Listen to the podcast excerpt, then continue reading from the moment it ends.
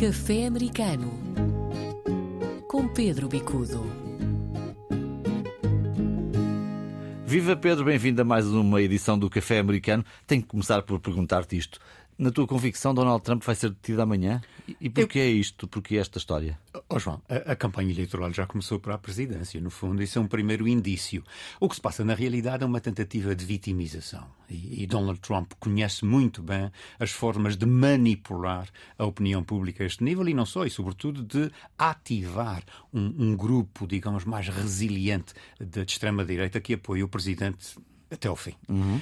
E, portanto, o que vai acontecer amanhã, basicamente, é uma situação de, de execução de direito uh, judicial. Não vai haver prisão, coisa nenhuma, eu não acredito nisso. O que vai haver é exatamente um indiciamento. E um indiciamento não porque houve um pagamento, enfim, a uma senhora para que não falasse, mas o facto de serem utilizados dinheiros de campanha, dinheiros públicos de campanha, para pagamento para, para de fins que de não, não seriam os ideais. Pronto, então esperamos por, esperamos por notícias de amanhã. Vamos falar ainda daquilo que aconteceu no Silicon Valley Bank a semana passada e, e, das repercussões que teve a queda deste banco, que é um banco muito ligado a startups e que uh, teria seguramente como clientes também empresas luso-americanas. Muitas. Startups luso-americanas. Muitas. É, é, interessante ver que há uma, uma massa jovem, muito ativa a nível empresarial, empresarial conjugando exatamente o conhecimento técnico com. Um, essa, essa vontade de investir, essa vontade de tirar partido das oportunidades que a América dá. E não só luso-americanos, mas também portugueses, jovens portugueses, eh, que, enfim, eh, eh, vão e veem esta oportunidade, facilidade de investimento, facilidade de desenvolver as empresas, know-how empresarial e que, de facto, estão muito engajados neste processo. Claro, o que aconteceu agora, este autêntico terremoto com o Banco Silicon Valley, foi exatamente uma retração. E, portanto, isso está a afetar postos de trabalho, está a afetar a economias das pessoas, porque as pessoas depois investem tudo quanto têm uh, para principiar estas empresas. E é uma situação muito delicada que se está a viver. Por outro lado, há aqui um fenómeno de arrastamento, um efeito dominó para outros bancos que estavam em situação semelhante. E isso tem provocado também um resfriar da economia americana. É interessante ver que o pós-pandemia trouxe novas dinâmicas económicas completamente diferentes.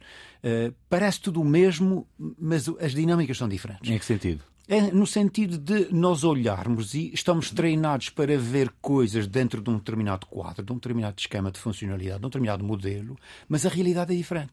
E de facto a realidade é que hoje em dia, não só com a utilização de novos sistemas, até mesmo com as, as, chamadas criptomoedas. Aliás, a banca começa a acusar as criptomoedas, o que não deixa de ser, enfim, eh, anedótico, porque nada tem a ver uma coisa com a outra. O que tem a ver, sim, é com as mudanças estruturais da economia e com a forma, com os comportamentos do, dos, digamos, do, dos utilizadores em função da, da, da economia no, no, em termos gerais. Portanto, as criptomoedas continuam uh, a valorizar-se. Aliás, o Bitcoin tem sofrido aumentos grandes com essas fragilidades da banca tradicional.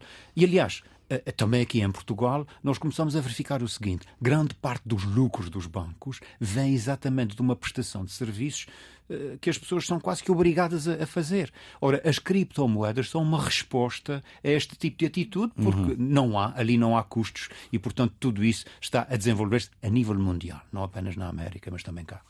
Bom, falamos, falamos do Canadá e daquilo que está a acontecer com, com a vinha é do Canadá. O vinho canadiano, tal como o norte-americano, é um produto de prestígio, é um produto de grande qualidade. Correto, João. É, é de prestígio, emprega muito, muita gente e, sobretudo, há muitos portugueses, tanto a nível empresarial como a nível de trabalho. Hum. Portanto, nós temos um know-how eh, muito bom, eh, portanto, a nível da cultura da vinha, enfim, o nosso país e toda a área mediterrânica tem, tem este aspecto de ligação à, à uva, ao vinho, ao comércio do vinho, à especialização do vinho e o Canadá tem também, embora não seja muito conhecido, mas a nível interno, os canadianos produzem muito para consumo interno.